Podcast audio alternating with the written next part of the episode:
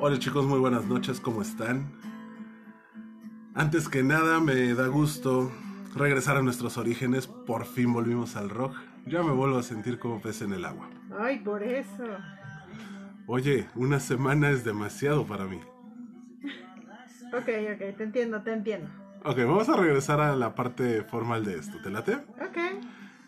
Nuevamente, buenas noches, ¿cómo están chicos? Yo soy Omar, les doy la bienvenida a su podcast de cabecera, a su podcast favorito, Codo a Codo, el lugar en donde somos mucho más que dos. Además de que no me están pelando para el eslogan del programa, tengo el honor, el orgullo, la dicha de compartir micrófono con Paloma. Hola. ¿Cómo estás? Muy bien, muchas gracias. No es que te estuviera, no, más bien, no es que no te estuviera pelando. Lo que pasa es que tu voz así enfermo se escucha tan sexy que decidí escucharla nada más. Déjame en paz, por favor. Ustedes disculparán si escuchan un jalón de nariz. Les juro que es totalmente consciente y me encanta molestar el micrófono y saturar el audio. No, no se crean amigos, la verdad es que lleva varios días enfermito, así que todos sus eh, saludos de apoyo se agradecerán para que se le quite pronto la gripa. Y remedios caseros también nos encantaría escuchar. Siempre es bueno saber unos nuevos. Pues muchas gracias a Omar. Eh, nos gustaría mucho mandar los saludos que por ahí nos pidieron en redes sociales. Por favor, empieza. Muy bien. eh, antes que nada, saludar a nuestro abogado de cabecera, que nos ha apoyado en varias cosas, pero sobre todo con quien he podido entablar una muy buena amistad. Eh, Marco, un gran, gran saludo. Sabes que eres muy, muy apreciado por nosotros. Abrazos, Marco, muchas gracias. Eh, gracias a aquellos que eh, se han dado la tarea de mandarnos un saludito. Saludos a nuestros amigos Ana, Alberto, Laura, Héctor, a todos aquellos que nos escuchan el mero miércoles y a quienes nos van escuchando alrededor de la semana. Muchas, muchas gracias. Besos a Vane, besos a Adriana, muchos, muchos besos a Adriana y que tengan una maravillosa semana. Chicos, les agradecemos mucho el apoyo que le dieron a nuestros invitados la semana pasada. Recibimos muchos comentarios muy halagadores para ellos. Ya todos se les hicieron llegar y están prometiendo con volver. Entonces, prepárense y empiecen a poner en el grupo de Facebook sus comentarios, los temas que quieran que tratemos. Y también estamos cerrando la, la encuesta para saber en qué nos vamos a meter Paloma y yo para traerles una experiencia diferente y de primera mano. Eso va a estar muy interesante, chicos, se los prometemos. Pero bueno, eh, como saben, siempre relacionamos nuestro podcast con, o el capítulo de nuestro podcast, con una canción. Esta vez el tema me tocó a mí, porque el señor está enfermo, así que me van a escuchar hablar mucho más tiempo a mí. Pero vamos a pedir ahí por ahí sus opiniones también. Eh, como pueden escuchar de fondo y seguramente ya leyeron en el título, nuestra canción de hoy es Grita. Y si alguna vez le han puesto atención a esta canción, me pareció sumamente relevante el tema de decir lo que sentimos.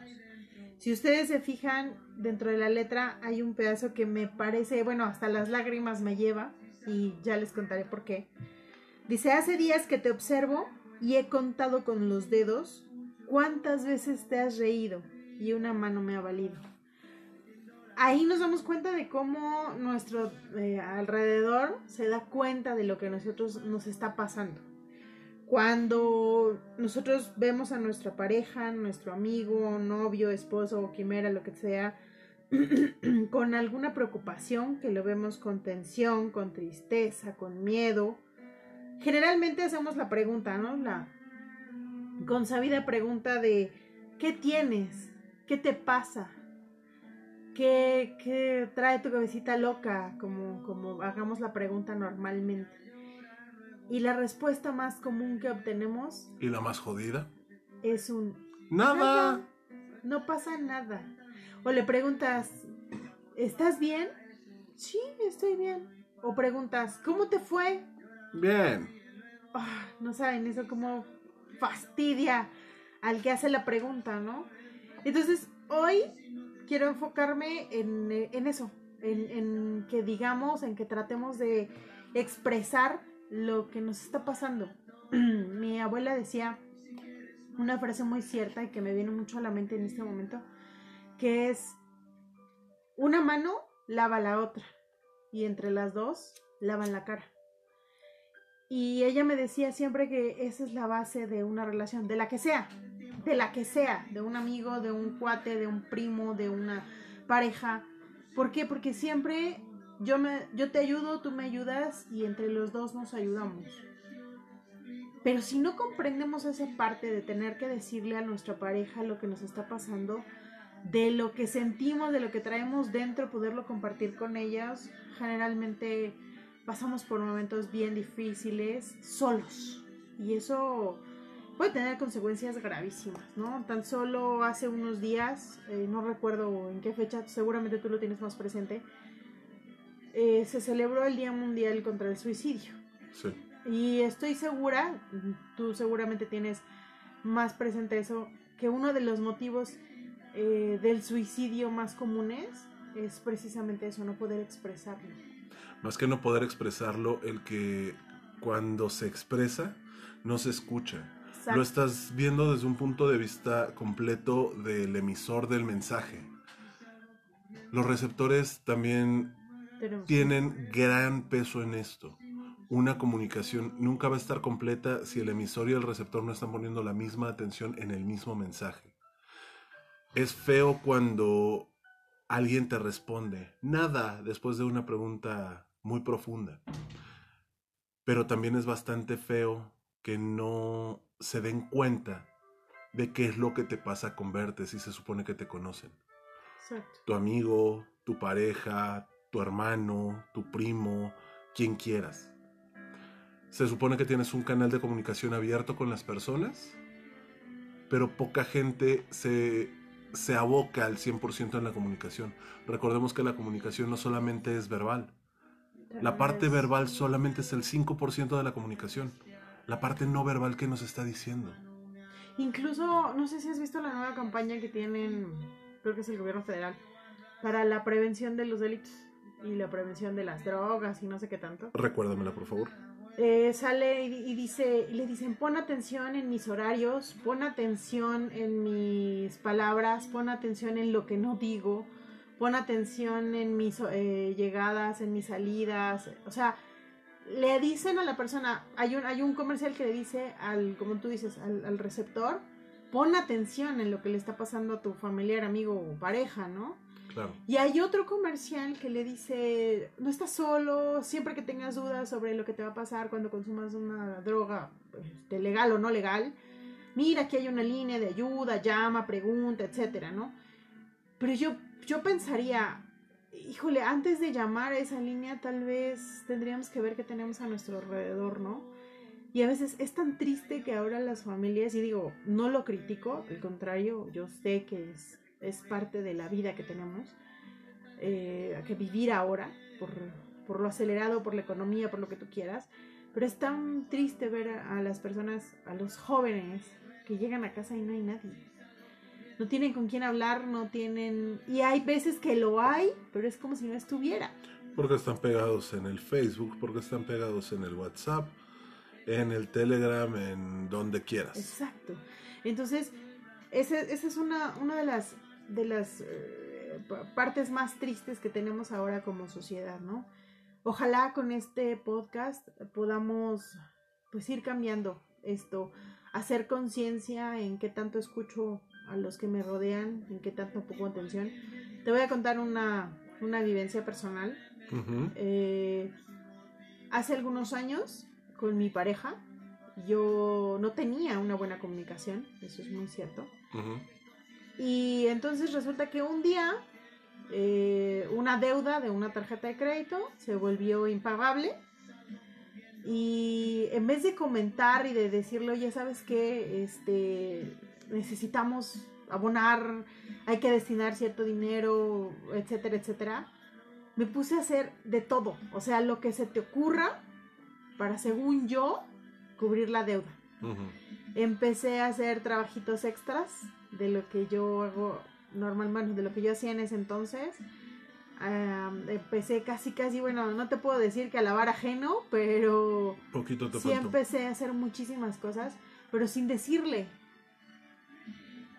Incluso llegué a tomar un dinero que teníamos ahorrado para pagar esas deudas, ¿no? Entonces, obviamente que surgió pues, un mega, mega, mega problema, ¿no? Porque yo no dije lo que estaba haciendo y entonces, ¿qué pasó? Se interpretó como que estaba saliendo con otra persona, me estaba viendo con alguien más, pasó a verme a donde yo trabajaba y no estaba porque estaba haciendo estas chambitas y entonces el problema de, de ser económico totalmente se me volvió familiar. Y en vez de ayudarme con él y decir, bueno, yo pongo 50 pesos y tú pones 50 pesos, este, pues resulta que ni uno ni el otro pudimos, este, cubrir la deuda, ¿no? Sí, claro, y solo se fue haciendo como una bola de nieve que iba a ladera abajo. Exactamente. Afortunadamente, pues hubo un momento en- de quiebre En el que, Lo tomaste por el cuello y gritaste. perdóname, ya no puedo hablar. No te preocupes. Todos esos momentos de inflexión son muy duros. Las vivencias siempre son complicadas porque nos enfrenta con la realidad. Nos enseña que no somos indestructibles y nos recuerda nuestra parte humana. Tenemos que ser lo suficientemente capaces de afrontar nuestra realidad, de afrontar las consecuencias de las decisiones que tomamos.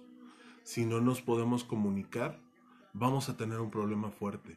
Y de ser un detallito o una tontería, una espinita en la planta del pie, se nos puede encarnar y al rato nos va a provocar una infección, nos va a generar un problema mucho mayor, nos puede llegar a gangrenar el pie y la única solución va a ser amputarlo. Es una comparación bastante desgraciada de mi parte, pero es muy cercana a la realidad. Perdón, perdón, perdón, perdón, perdón. No te preocupes. Eh, este, este lugar es para soltar los sentimientos y digo, las relaciones humanas de eso se tratan. Es que recordar es bien difícil y sobre todo porque gracias a Dios lo pude sacar adelante, lo pudimos sacar adelante. Ese es el detalle, lo pudieron sacar Tuvimos- adelante, trabajaron tuvimos- juntos para hacerlo. Pero el punto en el cual empezaron a trabajar juntos y de la mano fue en el momento que se sinceraron, que Exacto. se, que se se tomaron gritaron. por el cuello y se gritaron. Sí, sí, porque él de plano se me paró enfrente y me dijo, ¿qué demonios está pasando? ¿Qué te pasa? O sea, si en algo te puedo ayudar, dímelo, pero dímelo, ¿no? Y, y ay, Dios mío, ya me voy a oír igual de mormada que tú. Así ya no me sentiré mal de ser el único hablando con este- bocos. Ay, pero muchos bocos. Y em, justo, justo por eso mm, eh, eh, creo que este tema es muy importante. Si lo sumamos a todos aquellos a los que hemos llegado, nos da un punto, pues sobre todo eh, eh, de no retorno. Es decir, cuando ya abrimos esos canales de comunicación, cuando realmente gritamos, cuando realmente llegamos a ese punto de hablarlo, es muy difícil que lo volvamos a cerrar. Tal vez se medio cierre, pero siempre va a haber un, un foco de alerta que diga que ya nos sintamos con esa confianza de decir, oye, oye, oye, la estás, la estás regando. Y entonces lo volvemos a abrir. Porque además somos seres vivos. O sea, puede ser que nos volvamos a equivocar. Puede ser que en cierto momento algo nos vuelva a dar pena. Pero para eso estamos, para eso somos pareja, para eso somos amigos. Pero ese nivel de confianza y ese nivel de comunicación, tristemente, es más sencillo que se pierda a A que, se, abra. gane. Sí, claro, es, bien Es difícil. muy complicado abrirlo, es muy complicado el poder llegar al punto de decir, ahí te va todo, sin esperar nada a cambio. Es un salto de fe. Un salto de fe. No puedes prever qué es lo que va a pasar si te abres al 100%. Lo único que puedes hacer es pararte en el borde. Me acordé de un videojuego, perdón. te, te paras en el borde de la atalaya y te liberas. Saltas, das ese salto de fe. Algo pasará que te mantenga vivo. Sí. No hay una red de seguridad. Caerás en un pajar tal vez. Pero lo importante es saber que ese pajar ahí va a estar. Claro. Si no está, es que no merecía estar. Sí. Que tu salto de fe, lo único que demostró fue que no era el lugar para ti, no era tu atalaya, no tenías que brincar ahí. Ya brincaste, ya te rompiste uno, dos o todos los huesos. Sana, levántate y camina. Hay más atalayas. Exacto. Sí, siempre las, las habrá, ¿no? Y mm, justo de este tipo de cosas es de lo que, de lo que venimos a hablar. Cuando, cuando podemos, cuando te sientes tan ahogado que no puedes eh, compartir con tu pareja lo que te está pasando. ¿Cuántas veces no has sentido que, que no te que no te puedes expresar, que no le puedes contar? Eh, por ejemplo, vamos a, a, a un ejemplo muy puntual. Eh, ¿Cuál es tu comida favorita? Me encanta el pastel azteca. Ok. ¿Qué tan difícil es poderle decir a tu pareja viéndolo en los ojos y decirle, ¿qué crees? No me gusta el pastel azteca, ni tengo intenciones de aprender a prepararlo. Yo sé que es tu platillo favorito, pero te lo llevaría a comer a un restaurante o le pediría a tu mamá que te lo haga o no lo sé. Pero a mí no me gusta. No aplica porque ella sabe que si me lo dice, la divorcio. bueno, pero vamos, estamos hablando de un supongando, Mar, por favor. Ah, bueno, los supositorios no me gustan. Entonces. no, mira, eh, por, por es muy sencillo. muy sí, no, sí ¿no? te O entiendo. sea- Mira, es muy sencillo. A mí me encanta el pastel azteca, pero si ella me dice, no tengo siquiera la intención de hacerlo, sí le voy a decir, oye, ¿qué te pasa? Te estoy diciendo que me encanta. ¿De qué se trata? ¿Por qué te cierras de esa manera? No, bueno, es que no lo quiero preparar porque sé que es complicado. Pero te puedo llevar a un restaurante. No, a ver, espérate, ¿qué? ¿Me vas a llevar a los biscuits Obregón a comérmelo? Nunca he comido pastel azteca en los biscuits todo. Se lo puedo escupir en la cara al que me lo sirva. ¿En serio? Claro, Ok. es horrendo. Ok. He comido pastel azteca, eh, ahí les va mi confesión. He comido pastel azteca en dos lugares en mi vida que puedo comer y comer y comer y comer sin detenerme. Uno es con tu mamá. Uno es con mi madre, Es que lo hace delicioso. un beso para mi madre hermosa. Y dos, con la mayora de un lugar donde trabajaba. Ok. Olga, si escuchas esto alguna vez en tu vida, te juro que es el segundo mejor pastel azteca que he comido en mi vida. Sí lo recuerdo. Alguna vez me tocó comer ahí. Bueno. De ahí en fuera, no he encontrado un lugar en donde lo hagan rico, para mí. Claro. Hay lugares en donde lo hacen bueno, pero, entonces, bueno a medias. ¿Estás, con- ¿Estás consciente entonces de que eso te da, la, te reduce la posibilidad de que tu pareja lo prepare de una manera que a ti te llegue, ¿eh? Precisamente fue lo que platicamos. Ella no me lo va a preparar porque no quiere llegar a sentirse decepcionada de sí misma al prepararlo. Porque mi estándar es muy mamón, perdón, muy alto. No, es que Es las cosas por su tú. las Mamón, cosas no. por su nombre. las cosas por su nombre. Mi estándar es muy mamón. Porque eso espero de un pastel azteca. Porque la comparación es no solo gastronómica, además es emocional, es un plato que me remite a mi más tierna infancia. Te, te imagino probando el pastel azteca como el viejito de Ratatouille. A- algo así. Eso me pasa con el pastel azteca. Entonces, si le digo a mi pareja, prepáramelo, hazlo, y en el momento que lo pruebe, hago cara de, "Ah, le faltó amor, se va a dar un balazo a ella y me va a dar un balazo a mí. Entonces, no se trata de eso. Pero yo soy consciente de cuál es el hándicap que tiene. Claro. Si ella me dice, vamos a buscar un lugar en donde lo preparen y te guste, quiere decir que me va a acompañar a comerlo a todos los lugares donde podamos comprarlo. Claro. Y en algún lugar diré, "Bue, está aceptable, y lo volveré a comer ahí. Y ella cada que tenga oportunidad me llevará y me pondrá a comer ahí. Claro. No, sé, no es que yo diga pastel azteca y ella lo esté preparando en el momento. Es parte de la comunicación. Ahora hablamos de un tema muy, pues muy Trivial. trivial, ¿no? O sea, la comida. Oye, la comida es preciosa, déjala en paz. ok, pero es trivial. Pero por ejemplo, ¿qué pasa cuando hablamos de un tema que ya es, que ya implica nuestras vidas, ¿no? Como por ejemplo, el vamos a tener un hijo. Y yo pareja Complicado. te digo, vamos a tener un hijo porque mi mamá ya me está pidiendo nietos y tú me dices, este, sí, sí, sí, claro, ya, ya, pronto vamos a tener hijos, ¿no? Y dentro de ti lo que sucede es que dices, no quiero tener un hijo pero nunca lo expresas. Y Sí. eso te lleva a enfermarte, a tener problemas eh, este, menstruales. Bueno, a ti no, pero a la mujer le lleva a tener problemas menstruales. Sí, o, pro- o problemas de disfunción eréctil o bajo control en espermas. Somatizas, la mente es preciosa y somatiza todo lo que pueda y como pueda. Exacto. O sea, aunque tu cabeza, perdón, aunque tu boca le diga, sí, vamos a tener un hijo, tu cabeza no deja de pensar en lo contrario. ¿no? Exacto. Y entonces, y, y es por eso que van a haber miles de médicos y los médicos le dicen, es que todo está bien.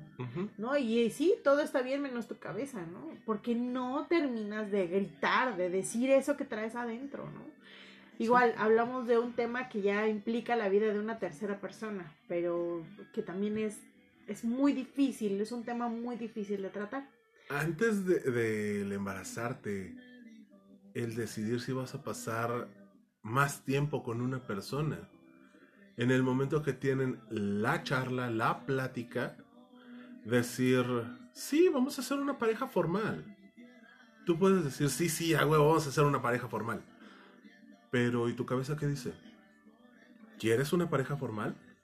¿Neta quieres, eh, como dicen, em, sentar cabeza? ¿Neta quieres dejar de andar de picaflor? ¿Neta quieres dejar de andar de antro? ¿Neta quieres dejar de estarte levantando todo lo que te encuentres? Claro, aparte, que, fíjate, te voy a contar eh, mi experiencia. El día que a mí me pidieron que fuera eh, la esposa del que ahora es mi esposo, Ajá. él nunca me preguntó si yo quería casarme con él. Ah, caray. O sea, eh, estábamos justo en la noche de mi cumpleaños, me tomó de la mano y literal me puso el anillo. ¿Eh? Y entonces yo me emocioné y dije, ah, uh, ah, ah, sí, pero jamás hubo esa pregunta, ¿me explicó? Ajá. ¿Qué pasa en esa comunicación? La comunicación en ningún momento fue verbal. Volvemos al punto inicial. ¿Qué tan verbal necesitas que sea? Claro. Verbal es el 5%. Eh, Por lo que entiendo, él agarró tu manita, te puso el anillo, asegurando que te ibas a casar con él. Y tú te emocionaste asegurando que te ibas a casar con él. Claro. ¿Qué pasa si en ese momento alguien, cualquiera persona, te hubiera volteado y te hubiera dicho, oye, pero nu- nunca te preguntó que si te quieres casar con ¿Qué él? crees que sí me lo preguntaron? ¿Cómo crees? Sí, sí me Cuéntamelo lo todo. dijeron. Una persona que iba con nosotros, que no voy a decir su nombre, porque qué tal si se enoja. Y seguramente escuché el podcast. Eh, le, me dijo, bueno, este, tú asumiste, pero... Y si no quería decir eso, o sea, si simplemente lo que quería era regalarte un anillo, porque además el anillo que me dio de compromiso no era un solitario, tradicional Ajá. tenía 10, este, 10 eh, ¿Piedras? Piedritas.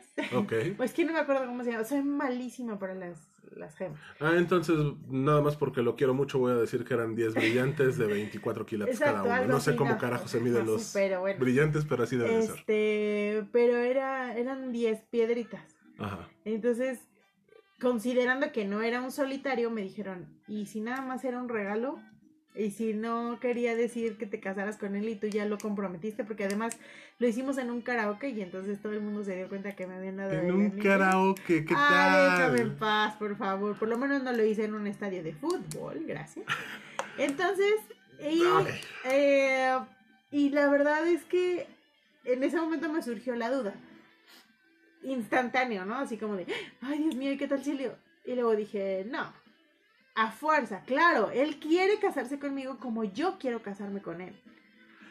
¿Y por qué llegaste a esa conclusión? Porque el lenguaje verbal, no verbal, me lo dijo todo. ¿Pero en algún momento él, él te había dicho que quería pasar su vida contigo? Pues- ¿O tú lo asumiste en ese instante por nada? No, no. Alguna vez ya habíamos platicado. De hecho, no me pidió que me casara con él, me pidió que me fuera a vivir con él y le dije, no, ni lo sueñes, yo si no me caso, no me voy. Ah, ok, o sea, fue la alternativa a robarte. claro, claro. O te ponía un anillo o te robaba. Claro, exacto. Entonces, Ok. no, no tenía muchas opciones, pobre. A ver, una pregunta de adivina quién. ¿Tu personaje tiene caballo? Casi, pero se vestía de charro. Cerca. Ok. Entonces, bueno, justo, justo ese, e- ese es el tema, ¿no? No necesariamente tenemos que gritar de una manera verbal. Pero ya pusiste dos, dos puntos diferentes en la mesa. Uno, el que necesites gritar y, deci- y dice la canción, tomarlo por el cuello y gritarle. Y otra en la que no, en la que simplemente la comunicación fue continua y fue concordante lo que fueron diciendo a través del tiempo y las acciones. El lenguaje verbal y el lenguaje no verbal Claro. fueron... eh, Dándonos el camino. Exacto, O sea, fue coincidente, fue... Exacto. Se me olvidó esa palabra, pero sabes a lo que me refiero. Claro, sí, sí, tus manitas me lo dicen. Eh, pero no me lo ven, pueden ver, pero, pero sus manitas lo interpretan. Pero justo, eh, eh, precisamente de eso hablo. El gritar, y yo creo que la canción, como una buena letra, no habla sobre que levantes la voz por 90 decibeles, Ajá. sino que realmente le pongas atención a lo que quieres decir y lo digas no solamente con palabras, sino también con hechos, ¿no? Y lo mismo sucede cuando estás en una relación que empezó, hablando de, de nuestros primeros podcasts, es, eh, empezaste una relación que era eh, vainilla, que solamente era de manita sudada y de ir al cine, pero no somos novios formales ni nada, y ya te clavaste, pues dilo.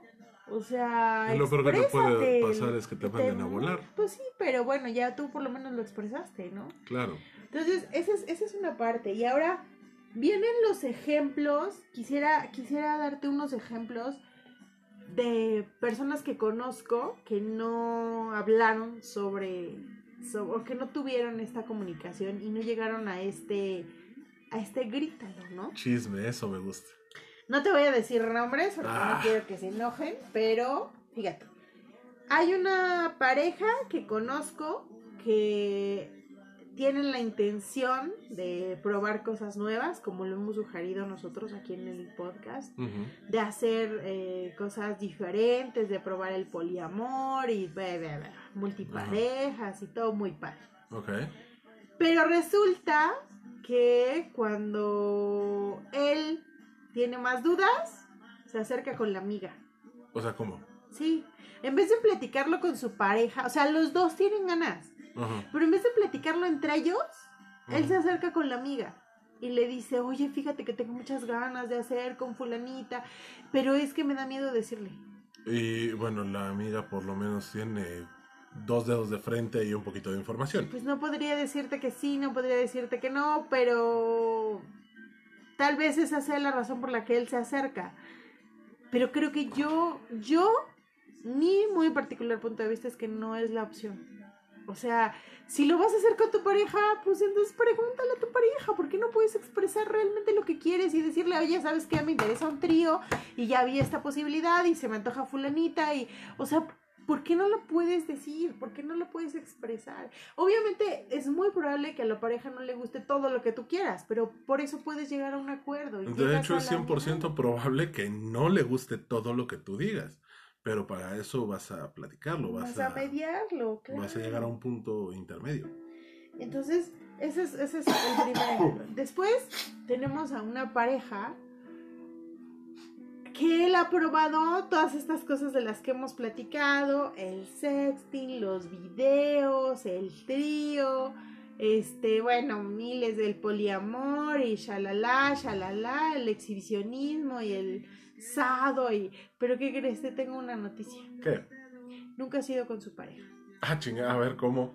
Todo esto que ha hecho, Ajá. todo lo experimentado que es, no lo ha hecho con su pareja. Lo ha hecho con amigas, con familiares, con amigos, Ok. jamás con su pareja. Ajá. Y, entonces um, ahorita trae un súper problema, porque ya sabes que no me gusta mucho decir grosería, Porque no te gusta decir que trae un pedo. porque sabes que tienen la duda de tener una enfermedad, una ATS. No manches. Sí. Bueno. Y entonces no le puede decir a su esposa que quiere hacer el amor con protección para no contagiarla. Y entonces, ¿qué pasa? Pues que no hacen el amor. Do babes. ¿Y ese fue tu baduelo o fue actuado? Eh, no, fue totalmente mi do babes de WhatsApp. Entonces, es un, o sea, es un tema muy fuerte. O sea, hasta dónde llega esa falta de comunicación que pues no está mal que lo pruebes. O sea, está padre, qué bueno que lo hagas, que no te quedes con las dudas. Pero no manches, espérate, Pero o sea, tu irresponsabilidad tienes que hacerlo de manera responsable. puede generar en tu pareja. ¿Y por qué no lo haces de manera responsable? ¿Por falta de comunicación? Claro. ¿Por inseguridad? Porque eres pendejo, pero bueno, eso es aparte. Pero. Qué bueno que no te gusta decir groserías, pero bueno, sí, No, pero fue un adjetivo parece- calificativo, no fue un insulto. Me parece una, una falta de madurez.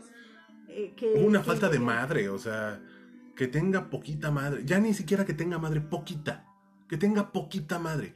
¿Cómo te puedes ir a meter con tantos desmadres si tienes pareja, no sé si tiene familia, no sé si tiene hijos, no sé, no sé qué onda con la vida de este vato, pero ¿cómo puedes hacer todas estas cosas sin pensar en segundos, terceros, cuartos involucrados? Más las repercusiones hacia adentro. Claro. O sea, ¿qué tan, qué tan, fíjate, y luego, o sea, llega, ¿hasta dónde puedes afectar? Su pareja es enfermera. No manches. Entonces, Uf, o sea, está súper grueso, ¿no? no mames. Pero bueno, eh, ese es otro ejemplo de la falta de comunicación y hasta dónde te lleva, qué puede haber, ¿no? Claro. Y por último, es una pareja que uno de los dos tiene algo que se llama, que seguramente tú nos vas a ayudar con una definición más técnica, que se llama ataques de ansiedad.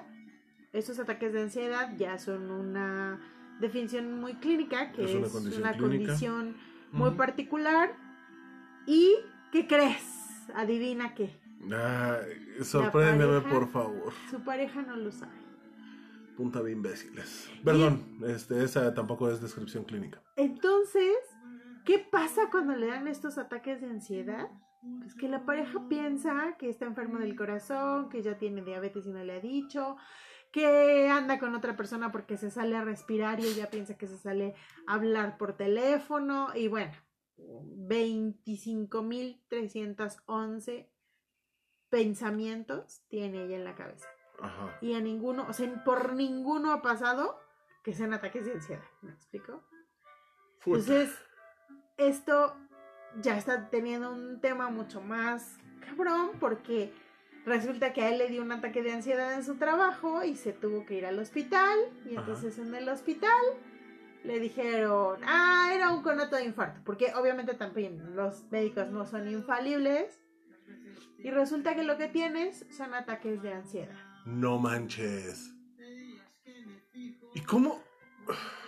Bueno, a lo mejor está hablando el psicólogo que llevo dentro, pero ¿cómo es posible que alguien no se dé cuenta de que es un ataque de pánico? Pues mira, a mí me han dado.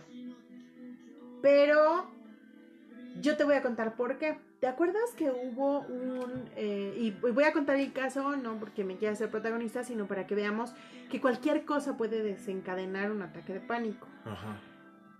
Y que debe de tener un tratamiento clínico. ¿Te Claro. acuerdas cuando hubo el tiroteo de los muchachitos en Monterrey?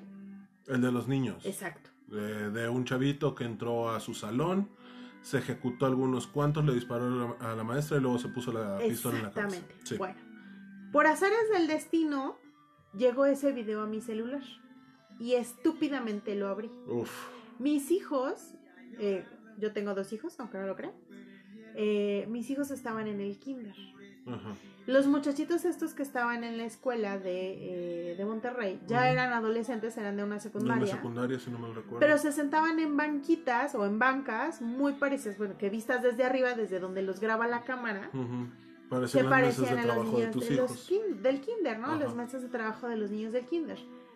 Cuando yo veo el video, es imposible no, no referirme mentalmente hacia lo que estaban viviendo en ese momento mis hijos. Claro, y por la posición de la cámara, cuando tú entrabas al salón de tus hijos, muy probablemente tenías el mismo tiro. Exactamente. Entonces, Valga la expresión, perdón. Fue Sí. inconsciente, lo siento. qué bruto. Pero bueno, el mismo tiro de cámara, discúlpame. entonces No soy yo ese medicamento. Cuando yo lo leí, cuando yo lo vi, estaba en un transporte público. Sí, todavía usaba transporte público. Ajá. Y entonces empecé a hiperventilar. Y yo no sabía qué era lo que tenía. Ajá. Me bajé del transporte público porque además venía hasta la bien lleno, Ajá. ¿sí? Me bajé del transporte público y literal me puse de rodillas porque no sabía qué era lo que me estaba pasando. Ok. Cuando logro medio calmarme, fue, ay, qué horror, es que sí se, se ve muy feo el video y shalala, Le echaste shalala. la culpa al video. Entonces, me voy a la oficina, estoy trabajando, no hay ningún problema durante mi horario de trabajo, regreso a casa, voy de regreso a casa, me encuentro con mi marido en el transporte, bueno, en la en una calle antes de nuestra casa Ajá. y vamos caminando y le voy contando que vi el video. Ajá. Y entonces me vuelvo a poner mal. Sí, claro. Y eh, la casa estaba en subida y entonces yo por más... O sea, entre la subida, que era bastante crítica, Ajá. y eh, la ansiedad que yo estaba teniendo, pues No, bueno, bueno. me da. Obviamente, tú lo conoces, él se da cuenta y me dice, o sea, ¿qué te pasa? ¿Pero qué? ¿Pero para qué chingados estás viendo esas cosas? ¿no? Y le dije, pues es que lo abrí, no sabía qué demonios era, ¿no? Ajá. Porque creo que hasta lo mandaron en el grupo de papás de los niños del kinder. O sea, No manches, qué bola bueno. de idiotas. Entonces, Perdón, un llamado para todos los que sean miembros de grupos de padres de familia. No sean pendejos, por favor. Cuiden lo que mandan. Omar, No, es que es, es criminal que hagan ese tipo de cosas. Cuiden lo que mandan. Está bien que quieran cuidar la seguridad de los hijos, pero no chinguen. sí, sí. Una cosa es cuidar la seguridad de los hijos y otra cosa es sobreexponer a los padres. Sí, A ti te dio un ataque de pánico. ¿Qué pasa si alguien le da un infarto? claro. No, es que aparte, o sea, bueno, te sigo contando, después ya te contaré esa parte. Y entonces, llegamos a la casa, Ajá. Ya llego con mis hijos, shalala, los abrazo, los beso. Estamos en la casa, los estamos acostando. ¿Y qué crees que me pasa? Te dio otro. Me da otro ataque de pánico. Ajá. Y esto me pasa por tres noches seguidas. Ajá. ¿Hasta cuándo crees? Hasta que vas al psicólogo y te ayuda con algún tipo de atención en crisis. Es correcto. Pero porque yo tenía ese apoyo, Ajá. bueno, no sé si recuerdas que en ese momento te consultamos a ti. Sí. Entonces, por eso yo me dirijo con un especialista y entonces empiezo a tratarlo Ajá. y me voy directo canalizado a eso, Sí, claro. ¿no? Ajá. Pero si yo te contara la cantidad de opiniones que recibimos de vecinos, de amigos, de los papás, de los suegros sobre ese ataque de pánico que yo tuve durante tres días. O sea, que si me iba a dar el infarto, que si tenía empacho, que si estaba nece- necesitaba que me curaran del susto, que si Que te va a dar el bla, que bla, te- bla, bla. Sí, claro. ¿Sale? Entonces, todas esas cosas también vician los canales de comunicación. Totalmente. ¿Sale? Entonces, platicando o retomando el ejemplo de la pareja que te decía, pues sí, es una, les están, le están dando ataques de pánico porque está hasta la madre de deudas Y no sabe cómo decirle a la esposa que, No, bueno. que tiene deudas y que ya no puede pagar lo que tiene que pagar, ¿no? Entonces, no lo critico, pero volvemos a lo mismo. Ahora, ¿por qué no le quiere decir a la esposa? Bueno, pues resulta que porque la mamá de él le dice que no es posible que le pida dinero a su esposa porque él es el proveedor, él es el Claro, hombre de la es el macho casa. alfa, Si él le pide dinero a la esposa para pagar sus deudas, entonces resulta que este, él va a perder autonomía en su casa y entonces la que va a mandar es la mujer y shalala. Bueno, entonces los ataques de pánico y el eminente infarto se lo está ganando a pulso. Exactamente. Entonces, bueno, todo esto te lo, te lo platico porque es, estamos hablando precisamente de cómo viciamos los canales de comunicación, cómo los entorpecemos y cómo esto puede llevar, llevarnos precisamente a tener consecuencias, ¿no? Sí, por supuesto. Y entonces yo hice una listita de algunas consecuencias que podemos tener en caso de que no lleguemos a la comunicación que debiera ser a cómo platicar con nuestra pareja de cualquier tema, ¿no? De Hablando en un plano sexual, qué rico, que podemos platicarlo, pero no es lo único. ¿Qué te parece si ahorita lo, lo centramos en relaciones interpersonales, aunque no sean de pareja? Y los últimos 10 minutos, me voy a volar el concepto de la hora feliz, los últimos 10 minutos los agarramos de sexo. Va, Va, genial, me venga. parece. ¿Qué pasa? Bueno, ¿qué consecuencias tiene? Primero, hay pérdida de la confianza. Como platicábamos hace un ratito, al no decirle lo que yo estoy haciendo, como te platicaba en mi ejemplo, no decirle que lo que yo estaba haciendo era matándome como pinche burro para trabajar doble, pues ¿qué pensaba mi marido? Que yo ya andaba con alguien más. Entonces, pues, eso es brutal. Después tenemos pérdida del autoconocimiento. Es decir, yo dejo de ser yo porque no tengo ni idea de qué es lo que está pasando a mi alrededor y para mí mismo, o sea, conmigo mismo. No tengo idea de qué es lo que estoy haciendo con mi vida, no sé qué es lo que quiero, a dónde me quiero llevar. Entonces me estoy perdiendo. Empiezo a hacer lo que me dice mi entorno, me empiezo a convertir en lo que me dice mi entorno. Y entonces soy brutalmente deshonesto conmigo. ¿no? Después nos, lleve- nos puede llevar a la depresión, que decíamos, es una, eh, una consecuencia totalmente clínica, tiene una definición médica, pero que finalmente no empieza, o sea, no es, la depresión no es exclusivamente el quedarte en tu cama, no quererte levantar y todas esas cosas que pasan en el radio, ¿no?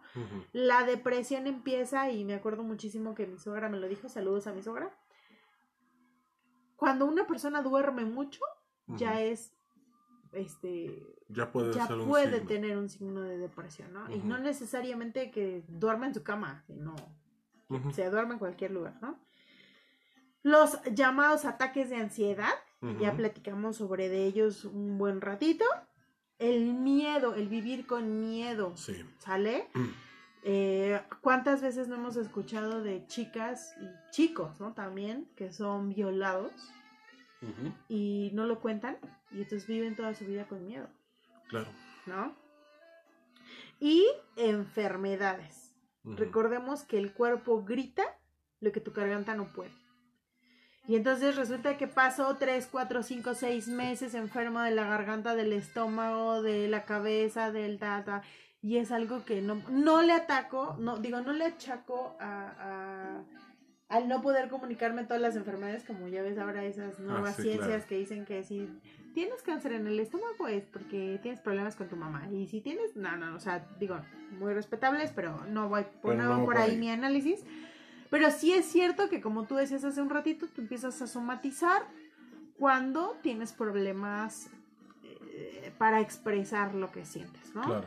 Yo recuerdo cuando falleció mi padre, que estuve enferma, y de eso me acabo de recordar hace poquito, Ujú. que estuve enferma de la gripa casi seis meses. Ujú.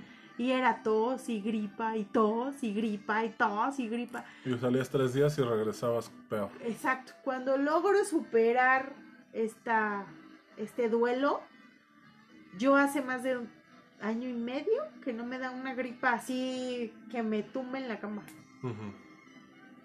Y me considero una mujer particularmente sana, ¿no? Entonces, claro que no, no es de gratis, o sea, me tomo mis vitamina C, mi vitamina B, o sea, me cuido, me cuido, pues ya no me cuesco, me cueso al primer hervor, ¿Te pero perdón, perdón, perdón, estoy, estoy nerviosita.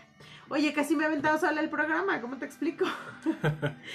Entonces, bueno, justo en ese punto, eh, eh, por eso les decía yo que las enfermedades vienen porque el cuerpo grita lo que la garganta no puede, ¿no? Entonces, todas esas consecuencias, no sé si tú tienes más que pudieras haber pensado ahorita. No, de hecho está bastante completa tu, tu lista. Sería ahondar un poco más en lo que tú ya dijiste, así que no creo que... No, porque luego nos dicen que somos repetitivos. Ay, Perdón. Bueno, entonces teniendo en cuenta eso, vamos a la parte más bella del programa, donde hacemos nuestras conclusiones. ¿Y mis 10 minutos de sexo? Ahorita, espérate. Ah, ¿quieres hacerlo antes de las conclusiones? No, primero las conclusiones y luego vamos al sexo. Órale, va. ¿Sale? Vale.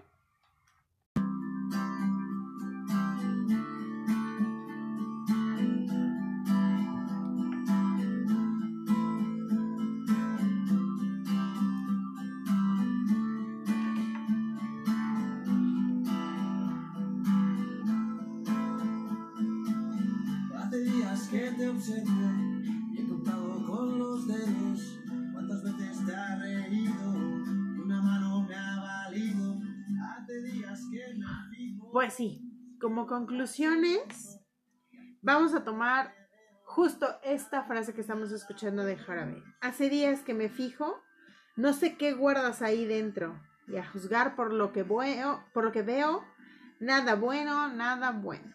Entonces, conclusión número uno, quien debe primero escucharse soy yo mismo.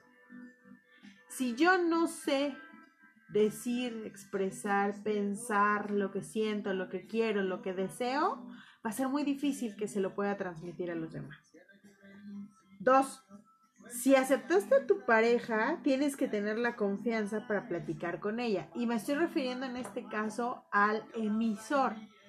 Es decir, ya aceptaste que estás con tu pareja, con tu este, familiar, con tu amigo, tío, novio, primo. O sea, ya lo aceptaste. Ahora tienes que tener la confianza para poder decirlo. Obviamente no todo el mundo te va a inspirar confianza, pero sí debes de tener alguien con quien hablar.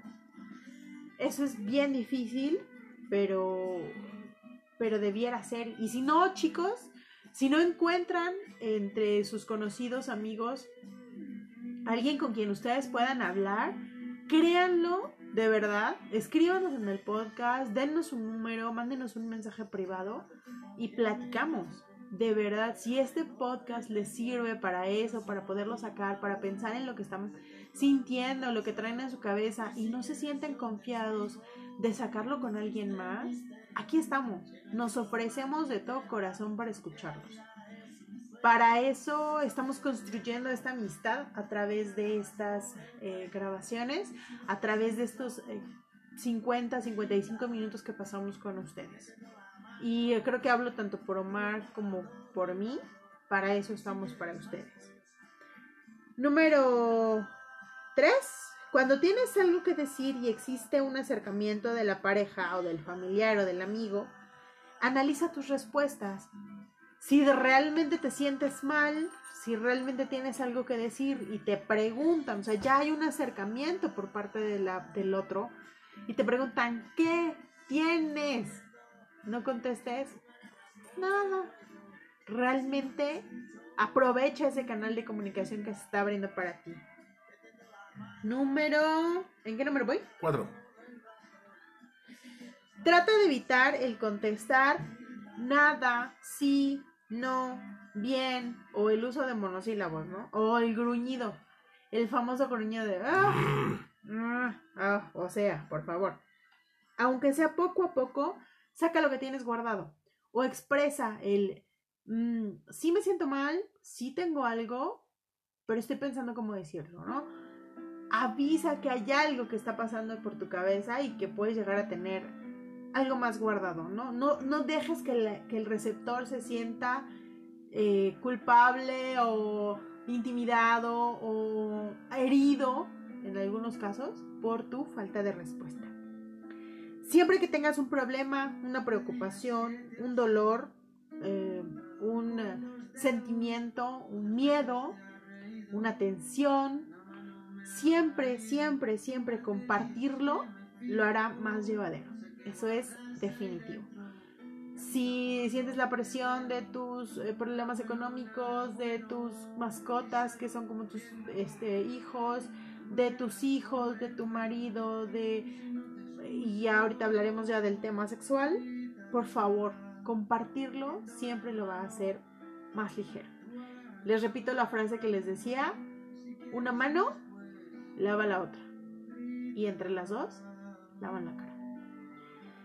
Y por último, me quedo con esa maravillosa frase que tiene la canción que dice, y si quieres yo te explico en qué consiste el misterio, que no hay cielo, mar ni tierra, que la vida, la vida es un sueño, chicos, y hay que vivirlo. No hay que vivir con nada, nada guardado.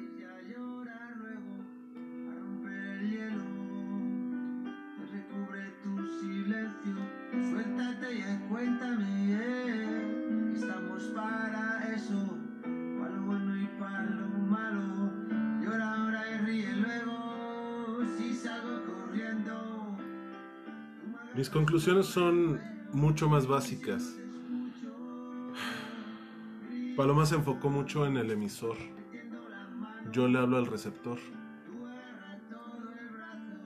Así como la persona que se quiere comunicar contigo tiene algo que decirte, está en tus manos que lo tomes, que lo escuches, que lo interpretes y que interactúes. No se vale que si tu emisor te dice, ah, sí, bien, mal, tú te quedes con eso. Es una persona que te preocupa. Es alguien que merece tu tiempo. Demuéstraselo. Sé proactivo. Dale opciones. Saca la información si es necesario. Es que no quiere hablar. No nos vayamos con él, no quiere hablar. Todos queremos hablar en algún momento de la vida. No siempre es el instante justo en el que me preguntas. Pero después de 5 o 10 minutos, vuelve a preguntar. Da 5 o 10 minutos de, de espacio, porque el silencio también es un buen consejero. Pero no permitas que esos 5 o 10 minutos se vuelvan 5 o 10 años. Todos los temas se deben de pelotear. No importa lo que sea, aunque duela, debe de pelotearse. No se vale que el punto límite sea el enojo. No se vale que el punto límite sea una mala cara o una mala reacción.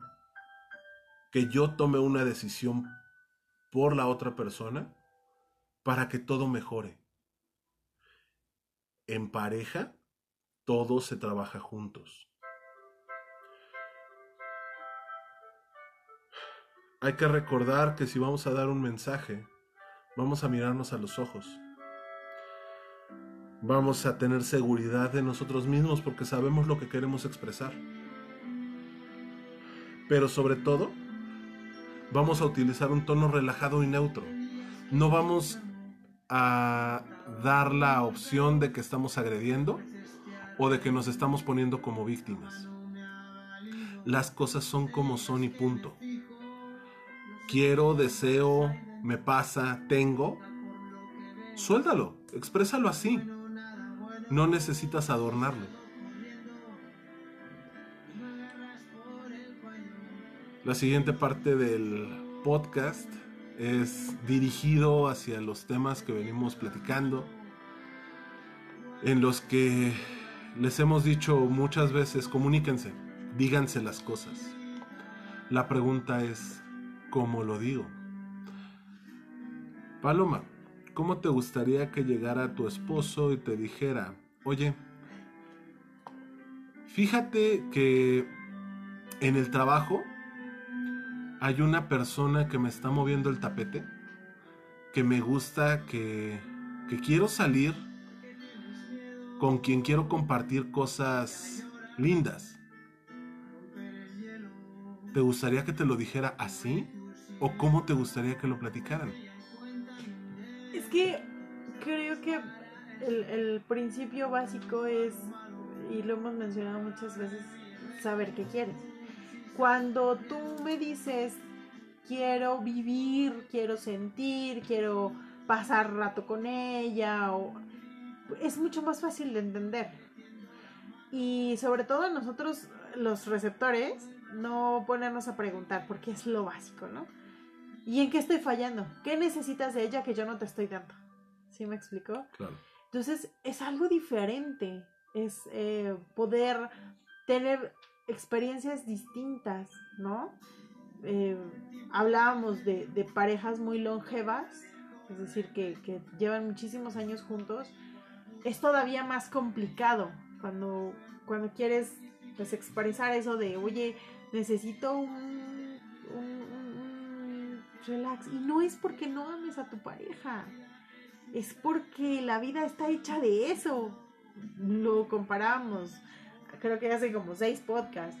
Si todos los días, el ribeye es delicioso, es riquísimo, pero Sí, si claro. todos los días comes ribeye, cuando ves unos frijoles refritos con huevo, se te van a antojar. Y no porque no, porque dejas de comer el ribeye, o sea, no vas a dejar de comerlo porque es tu platillo favorito.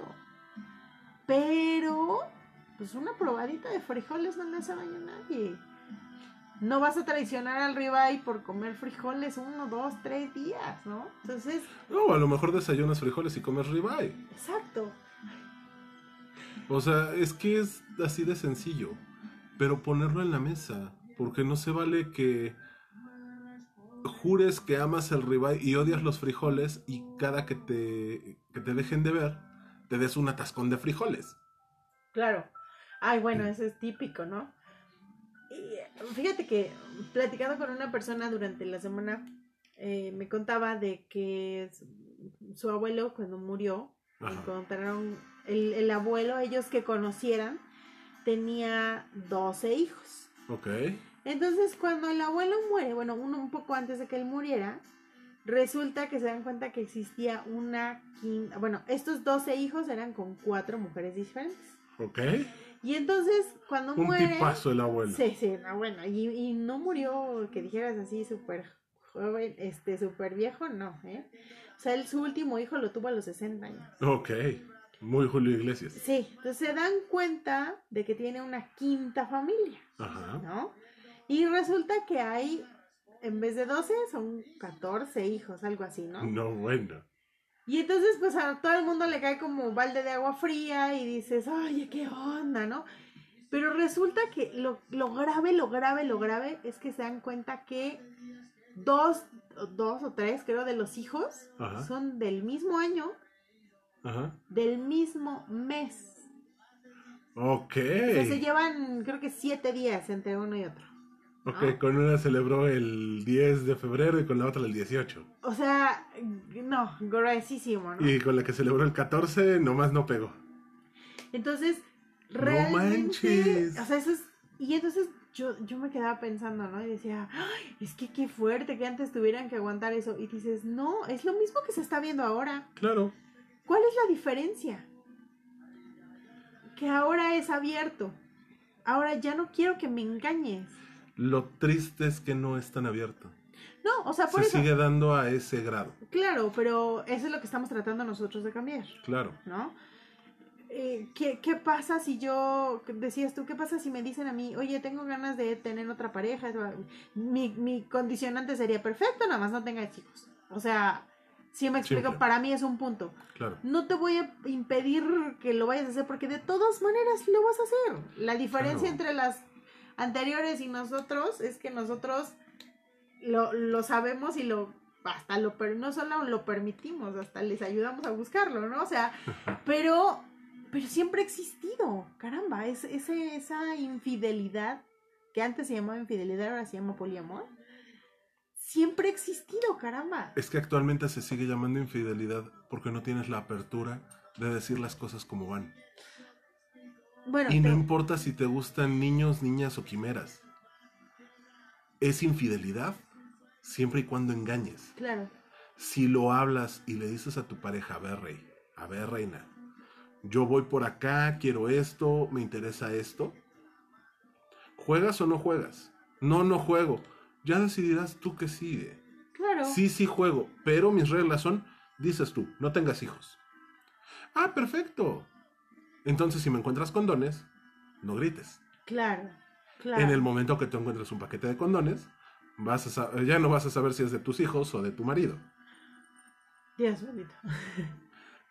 pero vas a saber que se están protegiendo. Claro. Vas a evitar lo que platicabas hace rato de tu ejemplo. Es que experimentó todo esto, pero sin su pareja, y ahora tiene miedo de una ETS. O sea, creo que yo no podría vivir con eso, con esa incertidumbre del ¿y si me contagia? O sea, es, es un tema Duro. complicado. Muy duro, muy difícil, ¿no? Pero sí, efectivamente creo que eso es lo que yo haría. O sea, mientras me sepan decir exactamente qué es lo que quieren y cómo lo quieren, Ajá. yo no- y yo ponga mis reglas, no tengo tema. Ahora, viene una parte aún más complicada. Ya le entraste. Ya estás en el juego. La tercera persona en discordia. ¿Cómo es la comunicación con esa persona? Híjole, es que eso también es una regla. Tiene que ser un tema. Es, eso también es una regla, porque es válido que diga la tercera persona, ¿sabes qué? Sí le entro al, al game, pero no quiero tener contacto con tu primera pareja. O sea, y es válido. Es totalmente válido. O que diga ella, bueno, sí le entro, pero con la regla de que quiero convivir con ustedes, ir a desayunar y pasear, irme en los viajes y que convivamos todos como una linda familia. Es válido, pero es algo que tienes que platicar. Volvemos a lo mismo, tengo que gritarlo, tengo que platicarlo. Nuevamente tienes que saber qué es lo que quieres para poder expresarlo. Para poder estar seguro de lo que vas a hablar, es hablar como adultos. Una frase que tenía mucho que no escuchaba, que he escuchado mucho la última semana. Hablar a calzón quitado. A ver. Las reglas son estas. Eso suena muy sexy. Sí. Eh, Y en una relación de este tipo, mucho más. Claro. A ver, a mí me interesa estar contigo. Me gustas, me la paso chido contigo, está divertidísimo, pero no quiero nada que ver con tu, con tu pareja. Pero también quiero estar de picaflor. Le entro o no le entro, y tú también decidirás si le entras o no le entras. Claro. O no, ¿sabes qué? A ver, te estoy pidiendo que tú y yo tengamos una relación, no entra mi pareja, pero tú y yo tenemos exclusividad. O no, ¿sabes qué? Así como tú vas a andar de picaflor, yo también. Pero no me puedes hacer escenitas de celos. Pero yo sí te puedo... Todas esas Sí, variables. todo eso tiene que ser hablado. No hay ma- manera de que pueda ser a medias. Siguiente complicación en el juego. ¿Qué pasa cuando la relación no es de 3 sino de 4? Pues es que es lo mismo, pues es, es una regla, o sea, me parece injusto y ojo, lo, lo, lo expreso así tal cual, aunque digamos, no, es muy válido que digas tú que no, y... pero a mí me parece injusto que tú digas, oye, ¿sabes qué? Quiero tener una tercera pareja, una segunda pareja, pero ya tercera, ya me fui muy allá.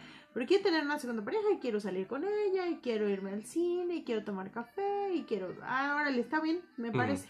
Pero cuando yo soy la que lo propongo y te digo, oye, ¿sabes que Yo tengo ganas de salir con una pareja y de... y hacer lo mismo y shalala.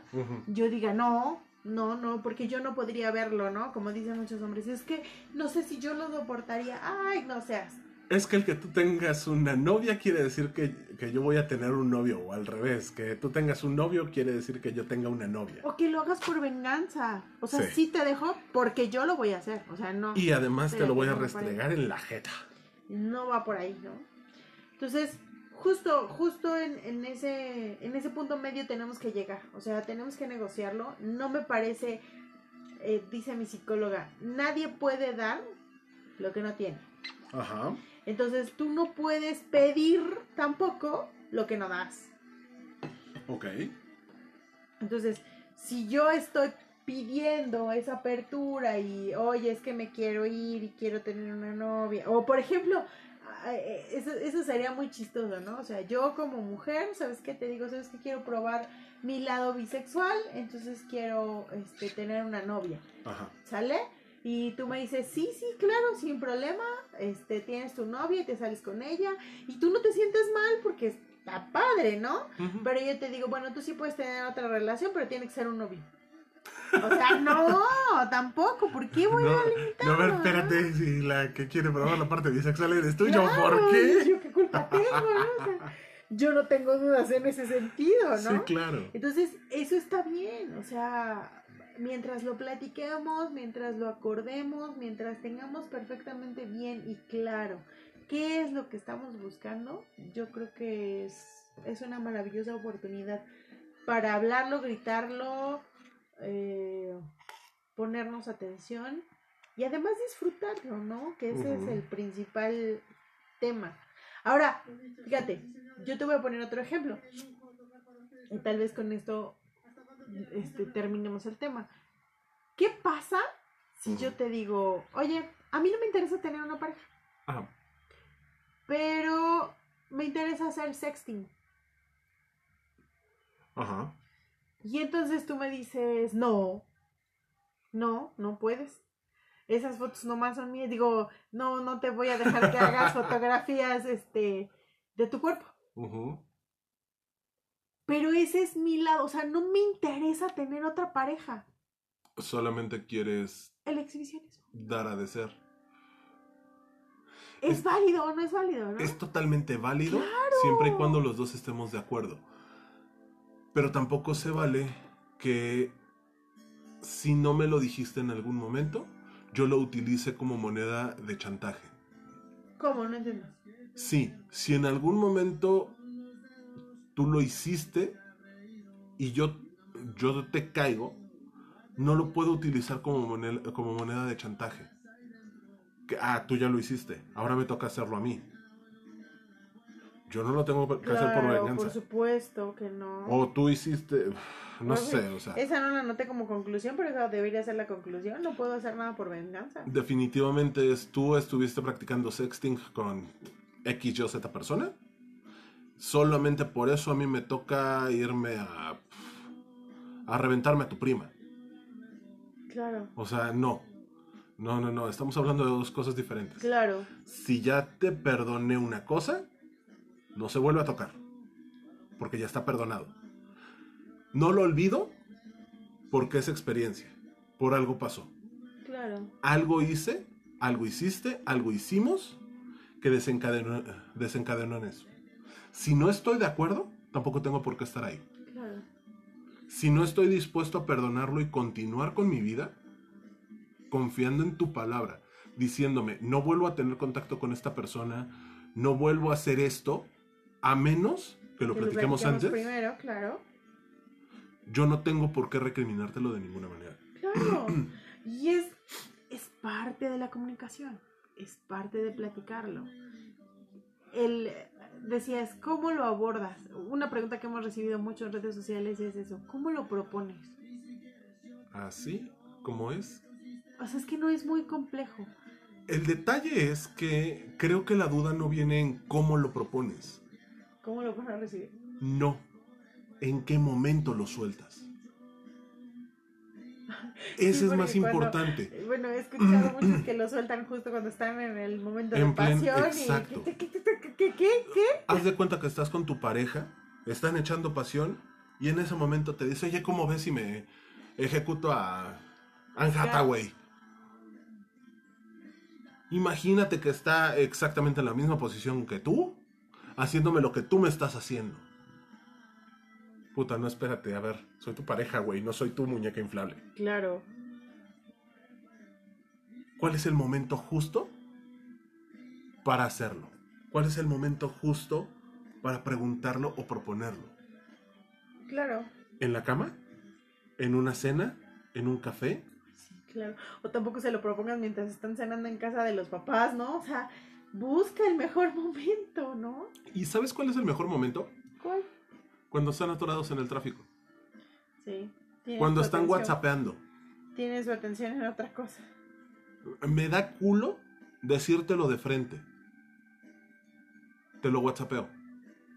Y Ojo. además tanteas también ahí el terreno. Sí, claro. Ojo, nada más ten cuidado porque el WhatsApp te esconde emociones. Son simples mensajes, simples letras. Ay, sí, porque... No van cargados de emociones. Ojo, ahí va. El, el breviario cultural del día de hoy, chavos. Lo que para mí significa un icono, no significa lo mismo para el otro. Es muy cotorro. ¿Eh? Yo tengo la maña de poner un iconito que es una cara con una ceja levantada. Ajá. Y una persona me decía, es que cuando me pones esa ceja, Sí. es, ese iconito, siento que, eh, que te estás enojando, que me estás haciendo cara de que te enojas. No, ese iconito para mí es un, ¿eh? Ajá, exacto. O sea, los emojis no todos, no todos pensamos lo mismo. Por ejemplo, ese que dicen que el que parece popis, Es popo. que no es popó, ahora resulta que es el- la parte de arriba de un helado. Es popo. Ay, bueno, whatever. Entonces, también eso, o sea, no podemos dejarle a las letras toda nuestra comunicación. Pero bueno, el mejor momento es en el que ustedes se sientan cómodos, que no tenga una connotación sexual en ese instante. Ya después lo trasladarán. Y yo me voy un paso más. Venga, Para poder hacer esa pregunta de plantear una novedad sexual, que creo que así lo vamos a llamar, a la charla, una novedad sexual. una novedad sexual, primero tengo que tener comunicación en todo lo demás. No puedo llegar a plantear una novedad sexual cuando no me atrevo a decirle a mi pareja. Que la pesta el hocico. exacto. O sea, ay, qué feo se oyó eso, pero sí, Pues sí, lejía de la buchaca y no se lo has dicho. ¿Cómo le quieres decir que te quieres coger a alguien más? Claro. Cuando no tengo la confianza para decirle, oye, roncas bien, cabrón, y no me dejas dormir, Ajá. ¿No? O sea, todo eso, todo eso se va sumando un costalito, un costalito, un costalito. Y cuando ya lo traes cargando por un montón de tiempo, híjole, ya te pesa, ¿no? Entonces, tengamos, tengamos eso bien claro. Para yo plantear una novedad sexual, primero tengo que mejorar mi otra comunicación, o mi comunicación sobre otros temas diferentes. Entonces, pues, hasta ahí va el tema. Nos gustó muchísimo platicar con ustedes. Nos alargamos más de lo que pensamos. Sí, yo pensé que iba a ser un tema más cortito, pero realmente lo hemos disfrutado mucho. En esta ocasión les platicamos, eh, bueno, yo les platiqué una vivencia muy fuerte y creo que para todos, bueno, para mí fue duro, disculpen ese momento de quiebre, pero pues de hecho de eso está hecho esto, de nuestras experiencias.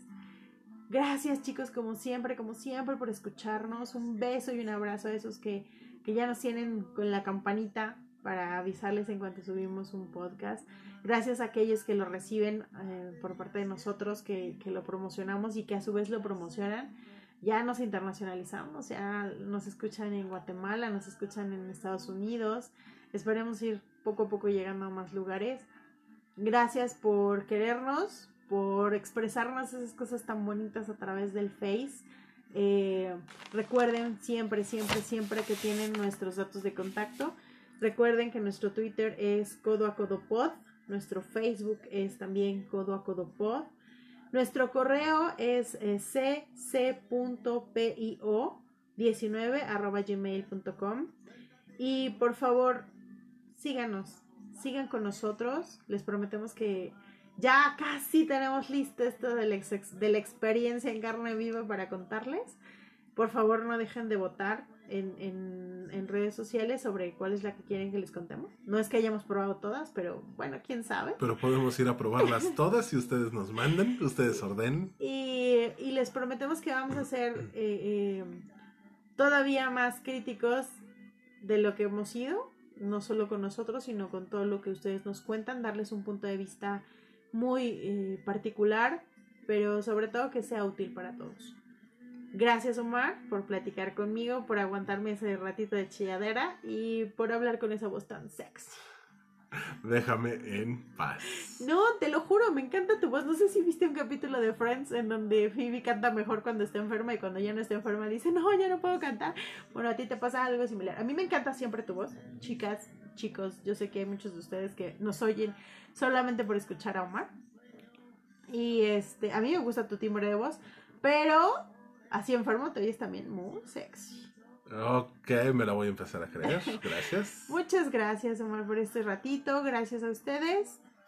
Eh, viene el episodio 10. Para nosotros Uh. va a ser una marca ese episodio 10. Queremos hacer algo especial. Queremos hacer algo diferente. Todavía no sabemos exactamente qué.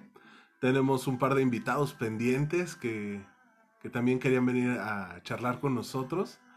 Entonces, les debemos el tema de Swinger, les debemos varias cosas. Vamos a ver qué se nos ocurre para, para poder celebrar 10 episodios con ustedes. Pero de que es especial, es especial, chicos. Por supuesto. Muchísimas gracias por todo, Paloma. Excelente noche. Igualmente, Un gustazo como siempre. gracias. Y recuerden, aquí, en codo a codo, caminando juntos por la calle, Somos mucho más que dos. Bonita noche y besos. Adiós.